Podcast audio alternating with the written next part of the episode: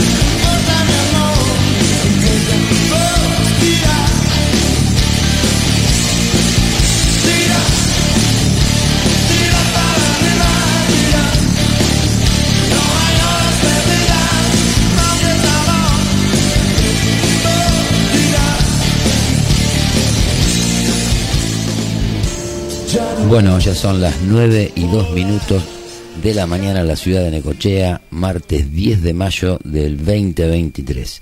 Con el acompañamiento de Miguel Mateos vamos a empezar a dar comienzo a este programa del día de hoy que se llama ¿Qué nos pasa? Estoy seguro que tus gritos romperán los vidrios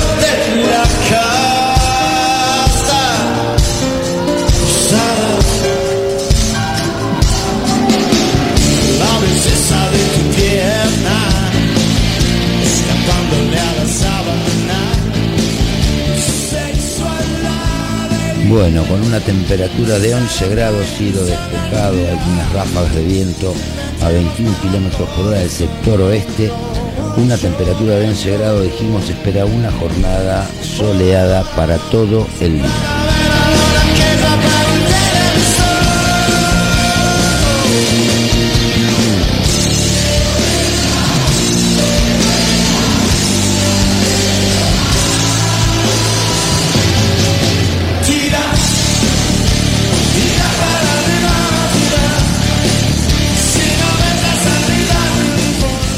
Bueno, como ya adelantamos en el flyer que mandamos todas las mañanas y replicamos en las redes, eh, este martes vamos a estar hablando de este tema de que el Estado le presta al Estado, cuáles son los anuncios. El tema alquileres, si es una realidad, es, es un mito, es desidia. Y las internas locales que cada vez son más obvias, aunque no dejan de sorprendernos estos muchachos.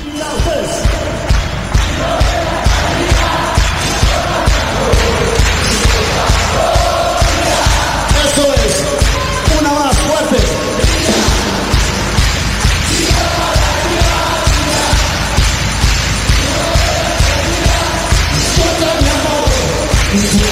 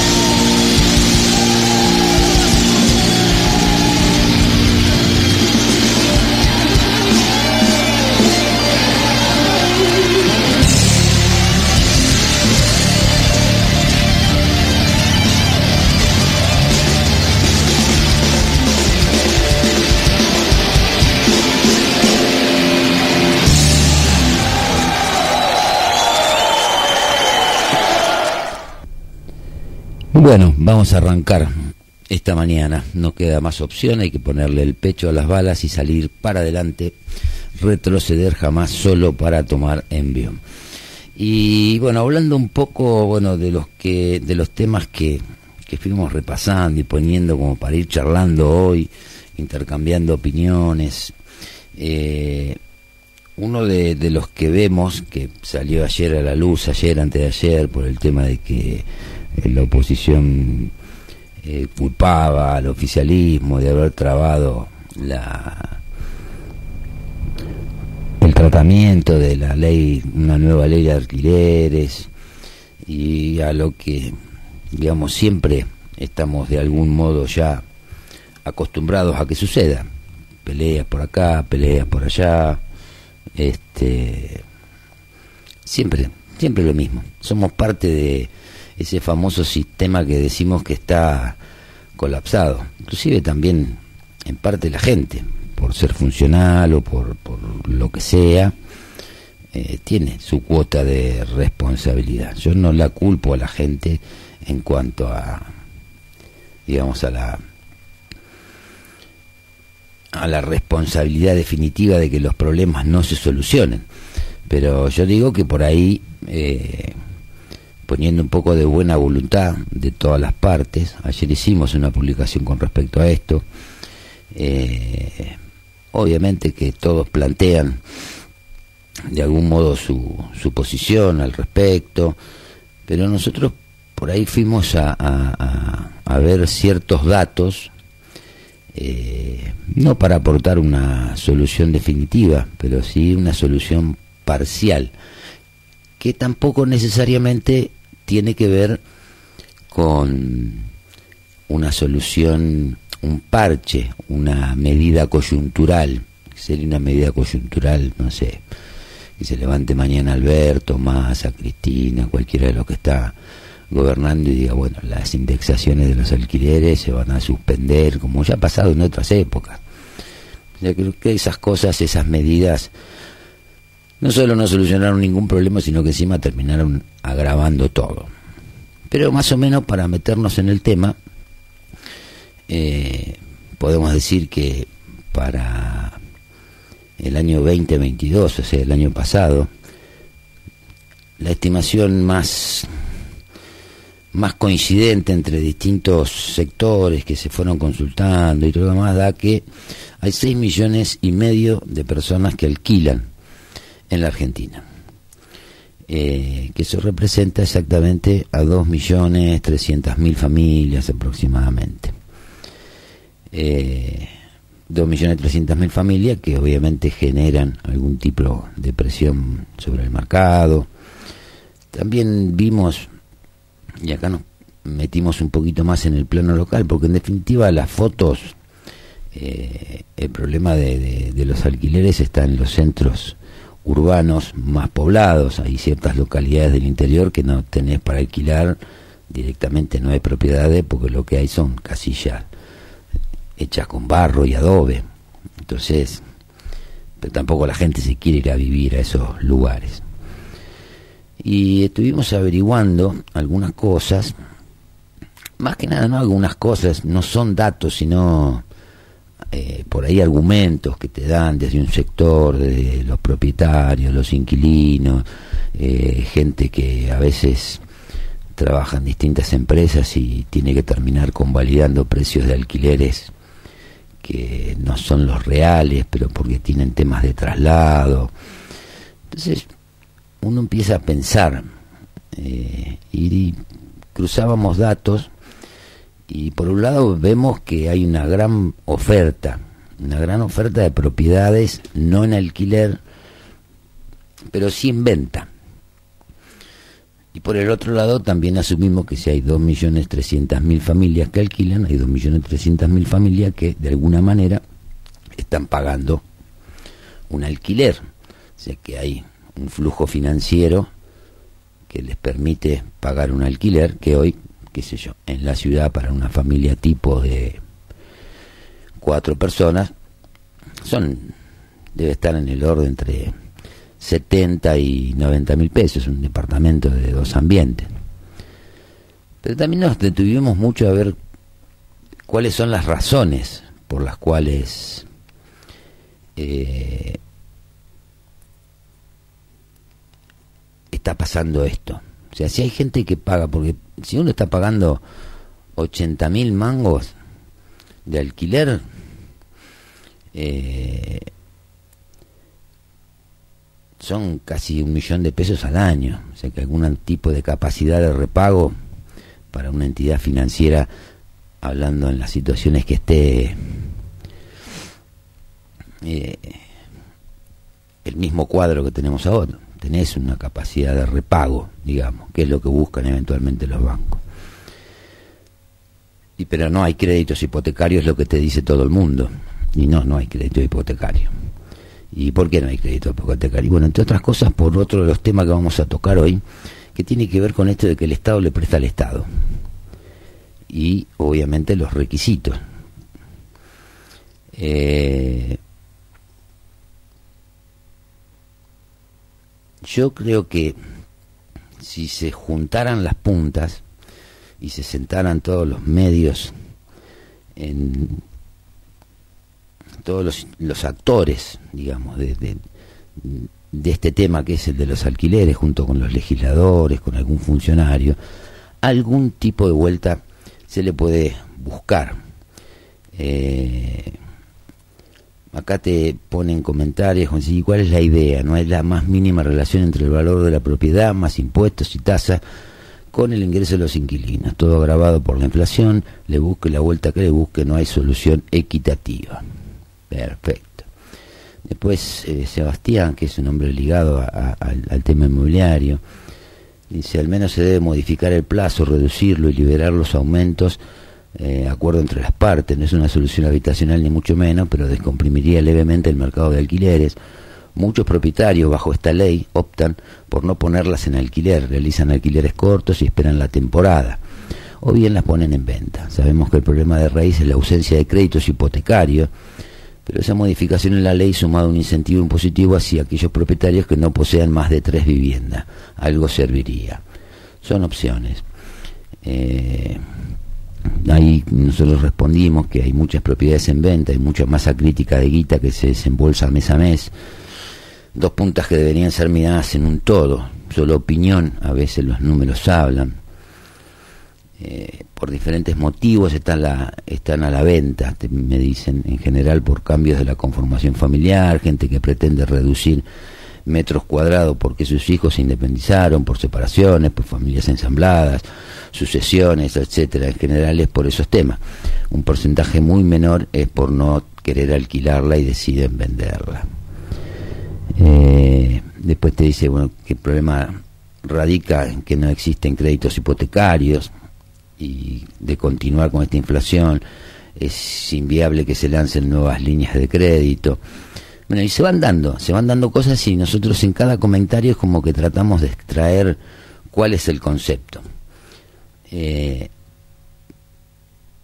nosotros obviamente no tenemos la solución, digo que hay algo que no está funcionando y que todas estas opiniones, esta más las de otros especialistas, más lo de los legisladores, más lo de los ejecutivos eh, una pata del banco, de los bancos o lo que sea, deberían sentarse sobre en una mesa y empezar a discutir estas cosas. Che, porque la indexación, hablamos de indexación y hablamos de inflación para los créditos. Pero los que renueven este año los contratos se comen el 100% de aumento en todos los alquileres. O sea que digamos que la inflación y la indexación pasa a ser un mismo un mismo tema, eh, el valor de las propiedades. Si uno hace comparaciones eh, en lo que cuesta el metro cuadrado en otros países del mundo y lo que cuesta en la Argentina y lo que cuesta por ahí particularmente en Necochea, teniendo en cuenta que a raíz de este tema, más que los alquileres temporarios o algún alquiler, digamos que para el para el propietario es un seguro de ahorro tener la propiedad dolarizada, aunque le cueste. Estamos en un país donde vos prácticamente cada 30 años, 25 años terminas pagando eh, tu misma propiedad, contra el impuesto al patrimonio, que todas esas cosas vos te vivís recomprando lo tuyo. Lo cual es una locura, porque no si tenemos ese, este escenario de que las propiedades vacías no están generando ningún tipo de renta más que gasto, que encima tengas que pagar porque te sancionan porque sos el nene malo que tenés la casa y no la querés alquilar, no sé tampoco si te hace así. La primera conclusión que sacamos es que propuesta y el diagnóstico, aunque sea en partes, de manera sectorial, existe. ¿Por qué no se sientan en una mesa a discutirlo seriamente? No tengo idea. Si al mismo tiempo que tienen para perder haciendo declaraciones de quién no fue, que si dieron quórum, no dieron quórum, si bajaron, si no lo incluyeron en el temario, lo pusieron para laburar en estas cosas, digo, capaz que alguna solución pueden llegar a, a encontrarle. Porque, insisto, hay una masa crítica de guita que se gasta todos los meses en alquiler. Y son, acá en Necochea, un promedio de 70, 80 lucas un alquiler, son casi un millón de pesos por, por año. Si eso lo ponemos al dólar oficial o al blue, si es al blue, son dos mil dólares. Un departamento, ¿cuánto puede valer? 25, 30 mil dólares. Estaríamos hablando de un pago de 15 años de un departamento en dólares. Digo, son números muy groseros que hay que ponerlos finos. Pero digo, pero si la propiedad, hay propiedades que están en venta por distintas razones. Hay gente que gasta determinada guita en alquileres. Entonces, acá nos venía, ayer hablábamos y decíamos, parecería ser, me acordé automáticamente de de la frase, una de las tantas frases de Macri, cuando decía que los empresarios iban a verlo al despacho de la Rosada, o Olivo, o donde fuera, y hablaban de cómo mejorar, ta, ta, ta. Pero todos decían, pero la mía está. La mía está. Entonces cuando nadie quiere ceder la suya, no sé, llamémosle en el precio, llamémosle al tipo que alquila que tenga que hacer un sacrificio un poquito más grande, pero para tener su casa, eh, hablemos de los comisionistas, las inmobiliarias, con los honorarios y con todas las cosas.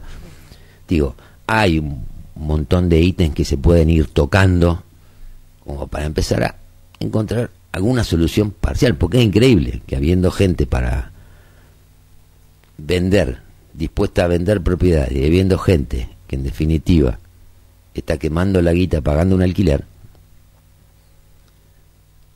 no puede haber puntos de acuerdo. Eso es raro, pero eso es parte de este sistema que está colapsado. Que nadie cede, nadie cede, nadie cede, sabe que los privilegios tarde o temprano se van a ir terminando. Entonces yo creo que se va a corregir de esta manera, hablando, no tomando medidas correctivas, porque en definitiva si el tipo que tiene una casa que vale 100 mil dólares, la tiene que vender porque lo apretan impositivamente y la va a reventar en 80 mil. Eso no va a derivar en que la alquile. Y en 80 mil dólares estamos en el mismo problema. Yo digo como para ir tomando, siempre decimos lo mismo, los números hablan, los números hablan. Entonces, no es una solución final al tema, esto tiene que ir también, mientras tanto, buscándole la vuelta a una nueva ley de alquileres que sea equitativa, tomando estas, estas sugerencias que te la dicen desde varios lugares, no es que te la dicen solamente acá en Necochea. El tema de los plazos, el tema de eh, cómo son las actualizaciones, todo ese tipo de cuestiones tienen que ser tenidas en cuenta. Tampoco una ley que prácticamente cuando el propietario alquila, parecería que le están enajenando el, bien, no sabe. Porque también la justicia debería encontrar un mecanismo legal para que sea un tema con el cual no se puede joder, pero que no puede joder ni el propietario ni el inquilino. Entonces ahí nos metemos en otro de los poderes de este sistema colapsado, que es la justicia. Algunos ahora te hacen firmar un contrato, te hacen firmar un papel extra de desalojo, pero llegado el momento hay que ver si eso realmente es utilizable, si es práctico. Además de la situación traumática, pues yo creo que el tipo que alquila una casa la alquila para que se la cuiden, eh, para que la gente viva y para tener una renta acorde a lo que vale el inmueble, que es en teoría su ahorro. O sea, el alquiler no es ni más ni menos que si en vez de tener el departamento tuviera la plata, pone un plazo fijo, lo pone en dólares, saca la plata afuera, no sé, hace lo que quieran. Pero es una economía que está funcionando mal, pero está funcionando. Hay recursos por un lado, hay ofertas por el otro, pero nunca logran ponerse de acuerdo, como si fueran realmente intereses antagónicos, que no lo son. Ese es otro problema. Nosotros tomamos muchas veces las cosas como antagónicas y en realidad muchas veces son complementarias. Tienen, sí, obviamente, dos fines distintos. Uno es buscar dónde vivir y el otro es eh, tener una renta sobre su propiedad. Es normal, es legal, es legítimo. Pero eso no los hace antagónicos. No todos los que quieren alquilar quieren alquilar una casa para meterse adentro, no salir nunca más, no pagar el alquiler. Casos que sí los hay.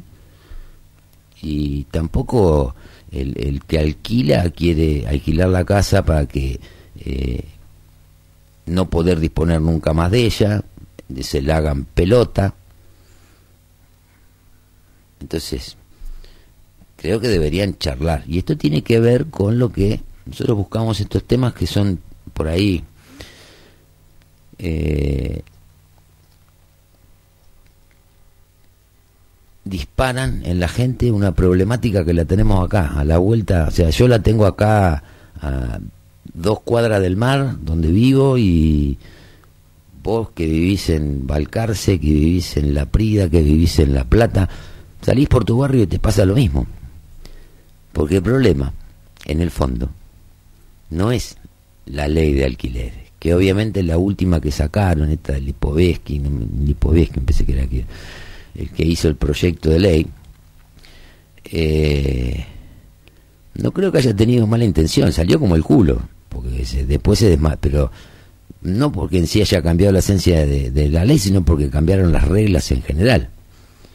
Porque el problema no está en los alquileres. Gente para alquilar hay, gente para, para gente para pagar un alquiler hay, gente que esté dispuesta a alquilar su casa en condiciones normales hay, gente que paga alquileres y puede hacer un sacrificio más para llegar a su casa hay, departamentos y casas en venta hay.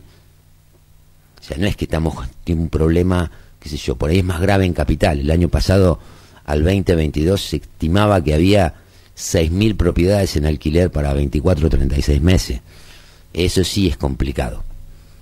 Eso sí es complicado en una masa de dos millones y pico, tres millones que viven en Capital Federal. Y que mucha gente tiene que ir a Capital Federal porque se van los chicos a estudiar. Hay un montón de, de realidades, pero eso no es esas. Son las realidades. Entonces nos preguntamos por qué no, no se resuelve. Por eso pusimos, cuando pusimos la publicación, o sea, si es un mito, si es una realidad, eh, si es desidia, o si es falta de capacidad, falta de gestión en este sistema colapsado.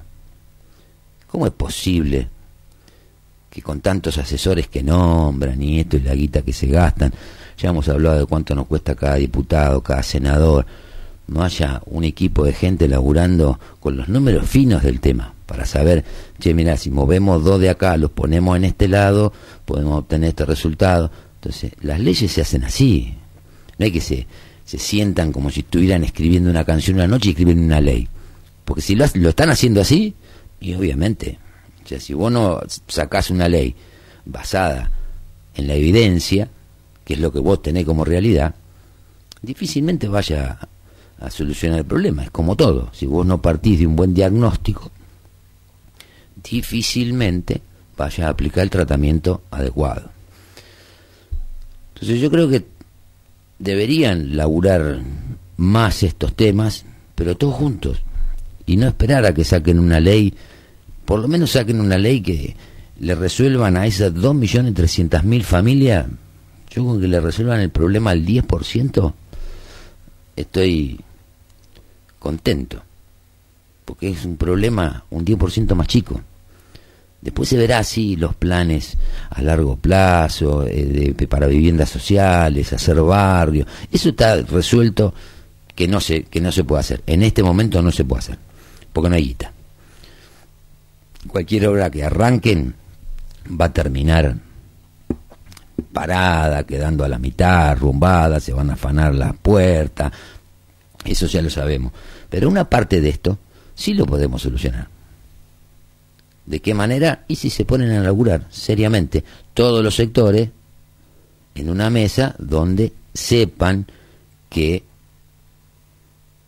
una de las primeras condiciones que tienen que llevar es que algo van a tener que resignar si quieren solucionar el problema.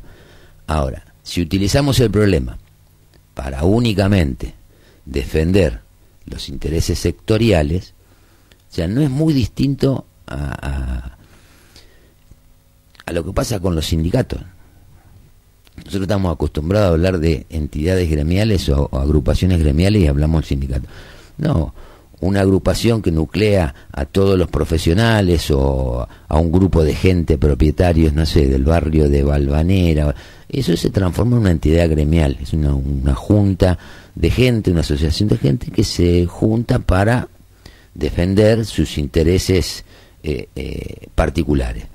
Bueno, en esta discusión cada uno va a ir con sus intereses particulares, nadie pide que renuncien a eso. Pero sí que sepan que si no empiezan a ceder, traten de proyectar también. O sea, el tipo que tiene una propiedad, no podemos pretender que en la Argentina termine teniendo una renta como la que tiene en otros países. Tampoco podemos pretender que el que tiene la propiedad la vaya perdiendo todos los años un poco hay toda una gama, una paleta de opciones en el medio que no son la ideal o no son las ideales, pero sí son mejor que las peores. ¿Por qué no empezamos desde ahí? Pero eso sí, para eso se tienen que sentar, tienen que hablar. Acá hay diputados provinciales, diputados nacionales, que están, se supone que están en contacto con los vecinos de cada uno de los distritos, para que le lleven la problemática. Y decir, bueno, a ver, con esto que tenemos. Algo que decía siempre Tinelli, me acuerdo, más allá de que podemos tener o no coincidencia, dice, nosotros no tenemos lo que queremos, pero con lo que tenemos hacemos lo que queremos. Y un poco es así, decir, bueno, ¿qué es lo que tenemos? ¿Cuánta guita se gastan en, en alquileres? ¿Cuánta guita está quemando la gente? Al final se está gastando un montón de plata que para el que la gasta es una fortuna y aparentemente para quien la recibe para quien la recibe no es nada interesante. Entonces hay algo que está mal. Probablemente sea la ley de alquileres, los temores, pero tienen que ir tomando este tipo de decisiones y así ir solucionando uno por uno los problemas.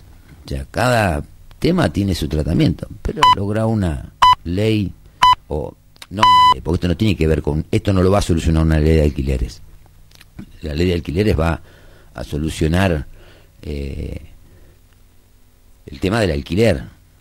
Tampoco es generar créditos hipotecarios eh, a tasa cero o subsidiado, que la gente que hoy está pagando 80 lucas de, de alquiler pague 50 mil pesos por una cuota. No, estamos hablando de otra cosa. Estamos hablando de qué manera se puede hacer algo para descomprimir un poco la demanda de alquileres entre aquellos que hoy están pagando un alquiler que no es poca plata y aquellos que hoy tienen una propiedad que la quieren alquilar o la quieren vender, juntar las puntas, ver cuánto falta, de qué manera se pone, quién pone y con qué fin se pone lo que falta. Pero yo no lo veo tan descabellado. Hay opciones que ni siquiera se contemplan más.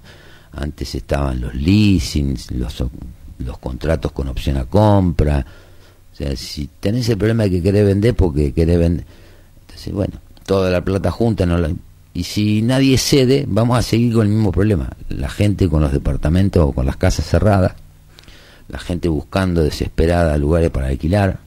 Yo no puedo entender cómo no puedan sentarse eh, a charlar sensatamente sobre esto. O sea, esto viene, el, posteo que hicimos ayer tiene que ver con Hernán Lombardi, una declaración que dice que dice, hay que derogar ya mismo la ley de alquiler. El kirchnerismo se niega a tratar nuestro proyecto, mientras tanto inquilinos y propietarios siguen viviendo una situación dramática. Se debe derogar la ley ya sin excusa ni sincera ideológica. Bárbaro. Y la deroga y qué hace? Lombardi. ¿Qué hacemos? Mínimamente empiecen a solucionar los problemas que si todo es para tirarse cascotazo, entre Junto por el Cambio y el Frente de Todo, la izquierda con lo libertario, no veo que le estén solucionando el problema a la, gente. Y eso es lo que estamos viendo. Por eso vamos a seguir insistiendo con que el sistema es lo que está colapsado. Nadie labura, nadie tracciona, nadie genera, nadie legisla. Estamos con un Estado que es una inmensa zona gris y que lamentablemente lejos de empezar a solucionarle los problemas, no hay soluciones mágicas. Muchachos, no esperemos soluciones mágicas de acá para adelante. Las decisiones y las acciones que se lleven adelante van a tener que tener una precisión quirúrgica que no va no, no hay margen de error no hay margen de error no puede venir una ley que empeore una ya existente que es la que se quiere cambiar entonces de qué se trata imponer condiciones desde las leyes sin estudiar adecuadamente la, equidad que haya en eso, es agravar el problema, no es simplificarlo. Ya lo habían dicho con la otra ley de alquileres, que supuestamente era mejor a la otra que estaba, y así vienen modificando la ley de alquileres, y el tema está cada vez más enquilombado y se termina resolviendo apareciendo un árbitro que dice, bueno, listo, no se puede cobrar eh, el aumento del alquiler, no puede ser más del 40%, y termina de liquidar todo. Estamos a nada de que eso pueda pasar si no empiezan a, trabajar en legislaciones, pero con los números, no con los comentarios de, la gente en las redes. Tienen que agarrar los números, decir, bueno, a ver, son 6 millones de personas, son 2 millones 300 mil familias, cómo, cómo son los, los alquileres promedio en tal zona, en tal zona, en tal zona, en tal zona. Y dice, bueno, en esta zona tenemos esta masa crítica de plata que equivale a tantos millones de pesos, que es lo que se gasta por alquiler. Tenemos una oferta por otro lado de casa y departamento. Vos vas a carne cochea, caminar y no tenés menos de cuatro o cinco casas en venta. Entonces, si vos emprolijás eso, probablemente también puedas agilizar un poco el mercado inmobiliario, porque hay gente sí que vende sus propiedades por otras razones, familias ensambladas, separaciones, eh, porque cambia el número de, los de los miembros de la familia, pero si de pronto empieza a haber una ley que más o menos eh, activa el mercado, seguramente también haya a ese que quiere vender y que no quiere alquilar por lo que quiere es vender, y si hay una renta más o menos razonable, equitativa, eh, probablemente gente que tiene los dólares abajo colchón pueda comprar propiedades, pero para eso necesitamos un Estado que no esté colapsado, un sistema que no esté colapsado.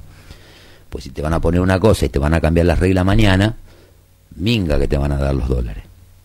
En la Argentina nomás hay casi 350 mil millones de dólares en manos de privados y bajo los colchones. Entonces, no poder solucionar este tipo de cosas, donde el 60% del problema, el 60% del problema, está resuelto con lo ya existente, que es la oferta de propiedades en venta o en alquiler, y la demanda de la gente con plata que paga los alquileres, no resolverlo es de una, ineficacia, una inutilidad increíble. Entonces, hay que ver, subsidiamos tantas pelotudeces le estamos dando subsidio a los turistas que vienen del exterior, le damos plata. Se gastan dos millones de dólares. Gastamos cinco palos en, en, en, la publicidad de un autoturismo carretera acá en la ciudad. Gastamos guita, digo. Entonces, todos los actores tienen que sentarse en una mesa seriamente y de mínima saber que van a decir no a ver qué es lo que me llevo, sino a ver qué es lo que puedo aportar y después proyectar ese nuevo escenario con lo que van a legislar para que cada uno a su manera vaya readecuando sus ingresos y en función de lo que se genere seguir prosperando y seguir haciendo las cosas. Así funciona un país, no es que estamos hablando de un cuento de Disney. Pero si no ceden, de alguna manera, seguir esperando eh, ayuda del Estado total para solucionar un problema, es, ya sabemos, es lo que nos trajo hasta acá, de solucionar un problema a los desocupados, a la gente de los planes, a las industrias. Mirá que hemos gastado plata al pedo en subsidios que no dieron ningún resultado, más que el anuncio y, nada más. Fortuna se han gastado. Y para empezar a solucionar problemas donde el 60% lo tienen medianamente resuelto con lo que ya existe. Falta alguien criterioso, creíble, que pueda juntar a toda esa gente y decir, muchachos, sentémonos, porque está bien, vos querés cobrar, qué sé yo, 4%, 5% de comisión, está bien, ese sería ideal. Pero a lo mejor si en vez de alquilar 10 casas por año, alquilar 100 por un tiempito o por hasta que el mercado se acomode, se puede cobrar el 3, el 2 y medio. Que capaz que lo hacen, pero lo hace uno, lo hacen dos. Son todos esfuerzos aislados para negocios y operaciones muy puntuales. Yo creo que contemplar toda la gama que se presenta en esas operaciones puntuales, eh, sería interesante desde el gobierno pensar en que nadie va a vender una propiedad que no sea en dólar, entonces seguir poniendo trabas para las operaciones en dólar. O sea, hay que solucionar los problemas. Y el único problema que hay en la Argentina no es exactamente que el Estado gasta más de lo que tiene. O sea, sí es el problema, pero hay otros problemas que hay que solucionar y el Estado deberá actuar en consecuencia para achicar ese déficit fiscal, ese gasto innecesario, ese gasto que no está basado en prioridades racionales.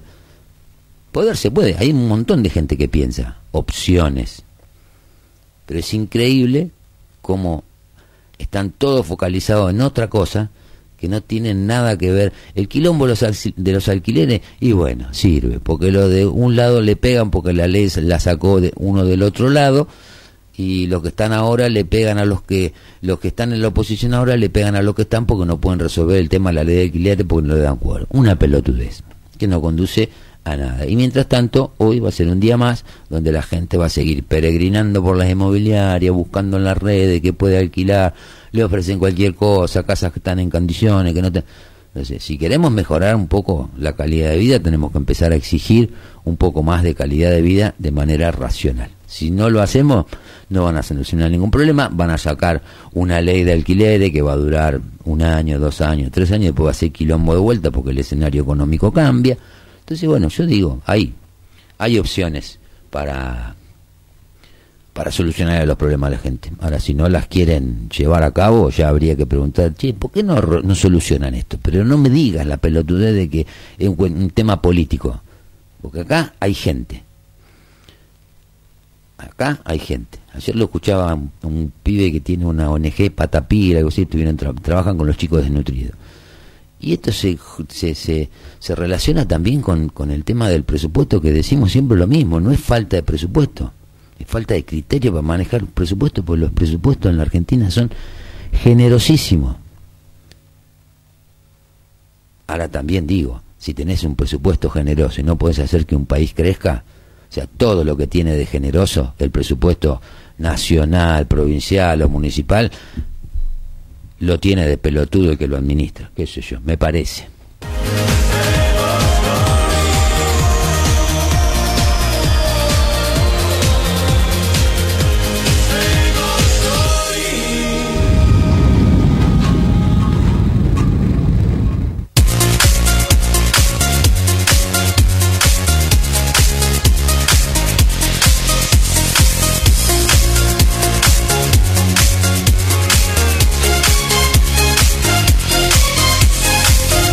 It's taken me, I have to go. I know there is nothing at all. It's taken me, I have to go. I know there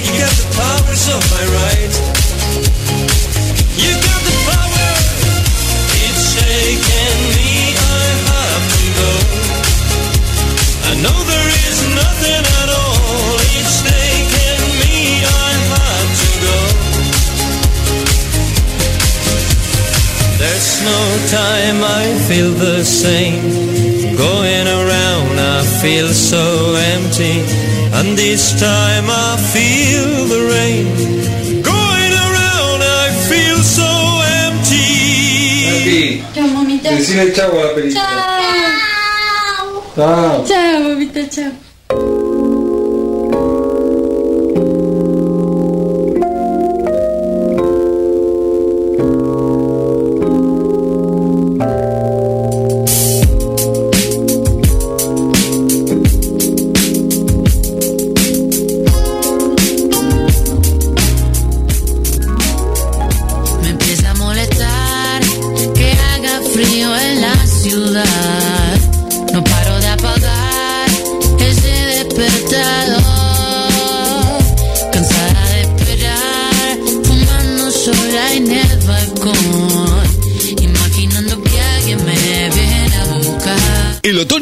cambia, ni siquiera de dial.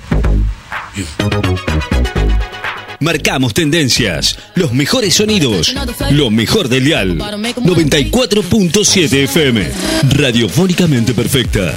Mañanas, tardes y noches. Todo el día, 24 horas. Siempre está la radio con vos. Láser FM 94.7.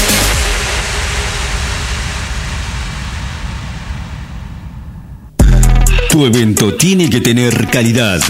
Tu fiesta tiene que ser inolvidable.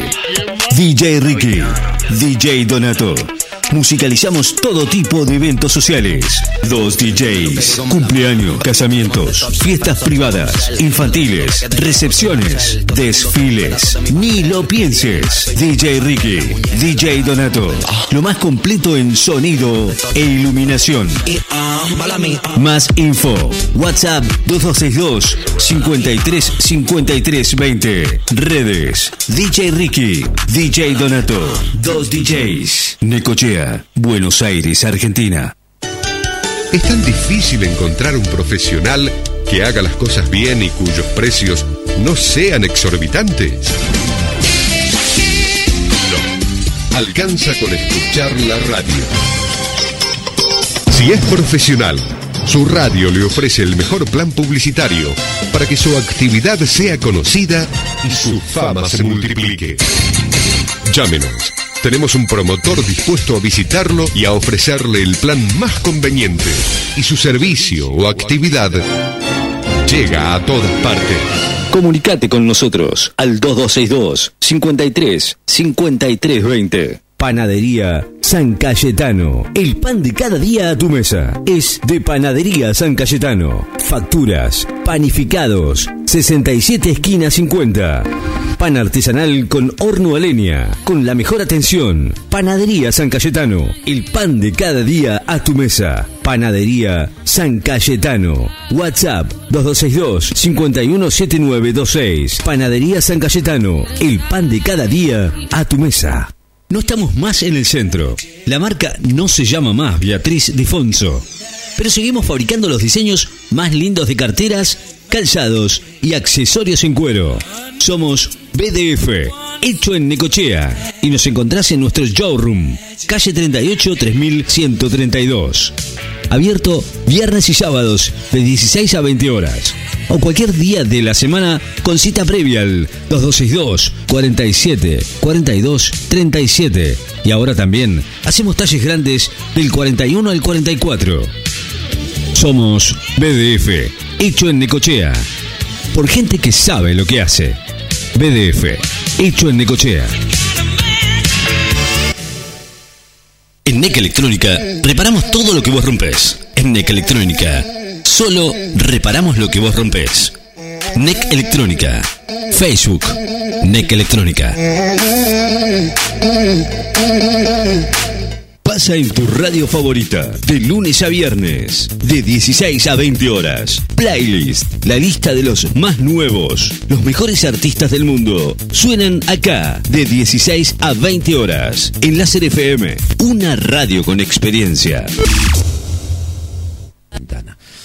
Pero bueno, como dice el dicho, a viejos problemas las mismas soluciones. Venimos hablando recién, porque insistimos y estamos convencidos desde, desde lo que decimos acá en Quimera, que lo que falta es criterio, criterio de establecimiento de prioridades.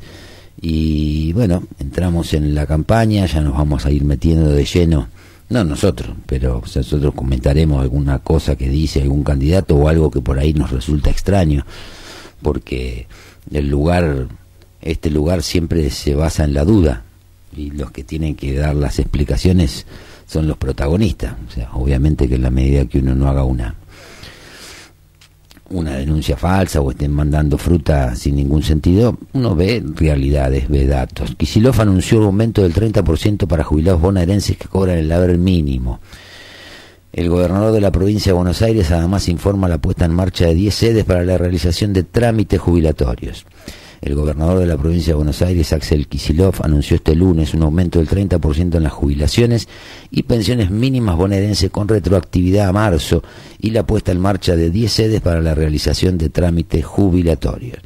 El aumento será para los beneficiarios del Instituto de Previsión Social bonaerense, el IPS, y además Kisilov anunció la entrega de anteojos para 9.000 jubilados y pensionados de la provincia de Buenos Aires.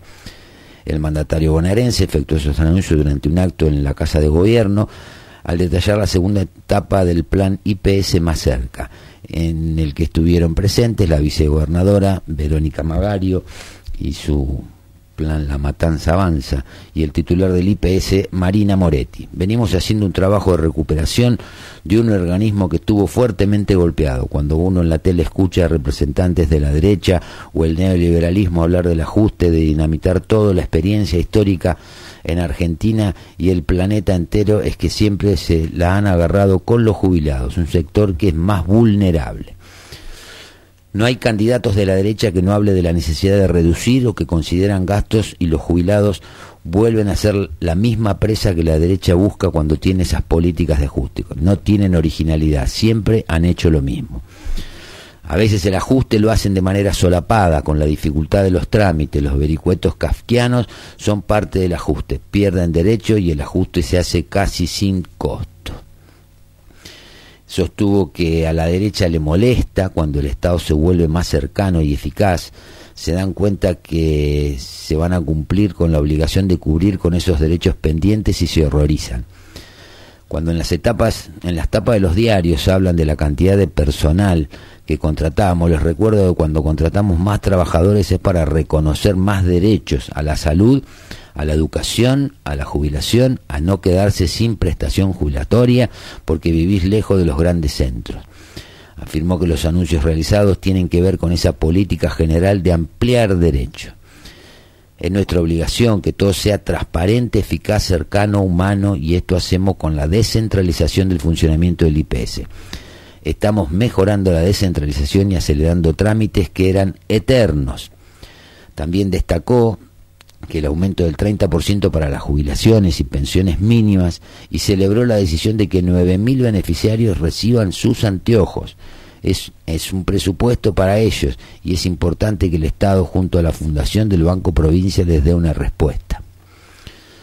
Criticó los discursos de la puebla, lo de siempre. Hacen un anuncio, esto afecta o beneficia, digamos, a un poquitito más del 2% de los de los jubilados de la provincia.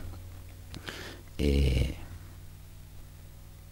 no sé, el tema de la jubilación es que, vamos a decir, es un problema de Macri. obviamente que las jubilaciones hay que corregirla. Hoy un jubilado no puede vivir con cincuenta y pico mil pesos, sesenta mil pesos mensuales. Estamos hablando que un alquiler vale 80. Mira si tiene que pagar un alquiler, ¿qué hace? Se tiene que pegar un corchazo no le queda otra alternativa.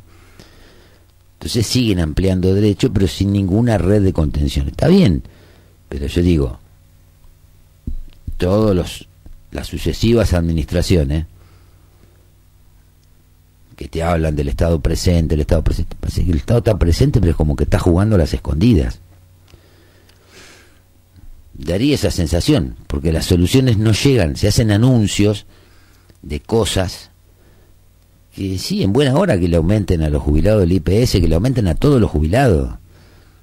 Pero no te pongas a hablar de la derecha cuando tu presidente de tu gobierno con tu vicepresidenta dijeron que iban a a dejar de pagar, iban a, a, achicar el stock del LIC, así que con ese plata que se ahorraban de intereses, iban a aumentarle el 20% a los jubilados el primer día de gobierno.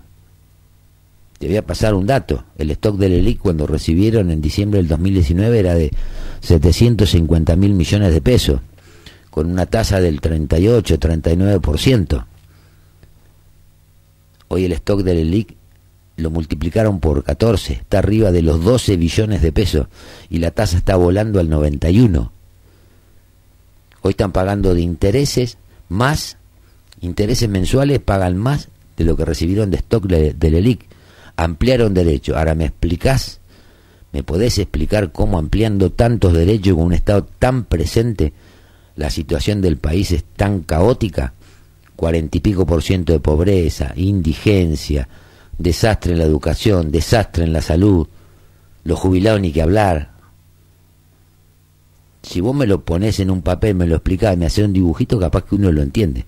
La gente, el señor que vive acá abajo en el segundo piso, eh, sale a la vereda y no ve eso que vos decís, de ampliar los derechos. Entonces no es una declamación una crítica, es pedirle un poco de decoro. Pues ya la gente la están tomando por pelotuda directamente. Porque en definitiva, no estás haciendo más que corregir lo que no le diste. Cosa que hay que ver si sucede, de qué manera sucede. Porque estos que ahora se quieren embanderar con los jubilados, los pobrecitos están todos cagados de hambre, son los mismos que tienen de ministro de Economía, al que en su momento, cuando fue presidente de, eh, del ANSES, era el que pateaba los juicios que tenían los jubilados por haberes mal liquidados. Y muchos, ¿sabes qué? Muchos de esos jubilados se murieron esperando cobrar la sentencia. Tengan un poco de decoro. Y nosotros no seamos tan boludos. Si eso lo sabemos todos, propios y ajenos. Que fue así. Entonces, ¿cómo no lo, los mismos seguidores que le digan, flaco, para un poco? Pero seguimos estando en esa, como decimos siempre, lógica binaria que tenemos.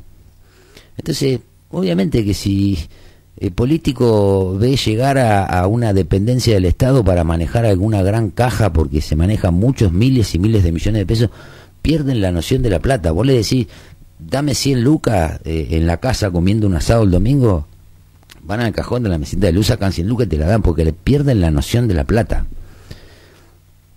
Porque la noción del laburo que cuesta generarla nunca la tuvieron.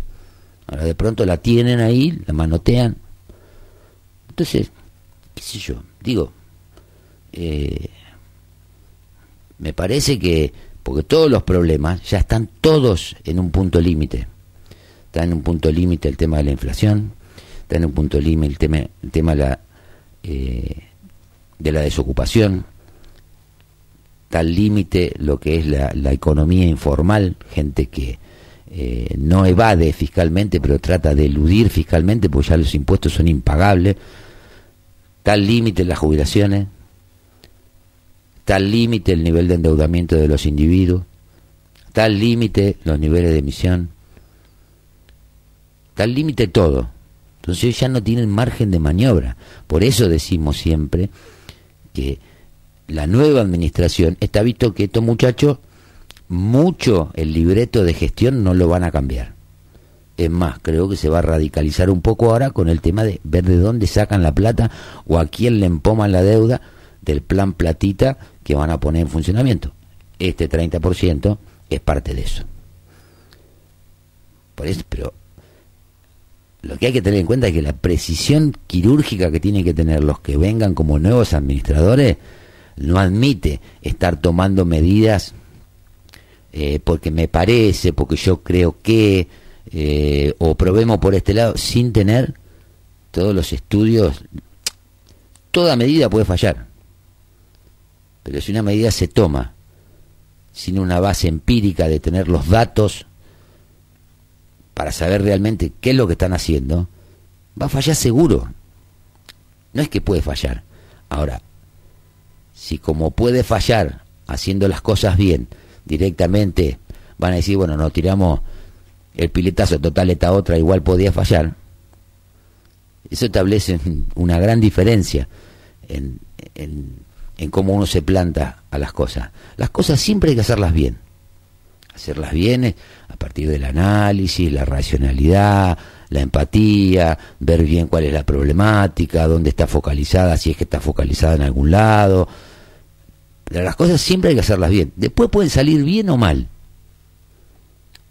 No es la primera vez que algo que se hace bien sale mal. Y si uno ya tiene algunos añitos encima, mira para atrás y ve que cosas que se quisieron que se hicieron bien en algunos aspectos salieron mal no vamos a entrar en detalle de cuáles son esas cosas. Cada uno que lo piense y si quiere después nos manda un mensaje y dice, sí, me pensé que esto que quisieron hacer estaba bien pero salió mal. Bueno, analicemos las causas por las cuales salió mal, porque por ahí terminamos así. Parecía que estaba bien, era lindo el anuncio, era lindo esto, pero eh, si vos algo no, no lo podés sostener en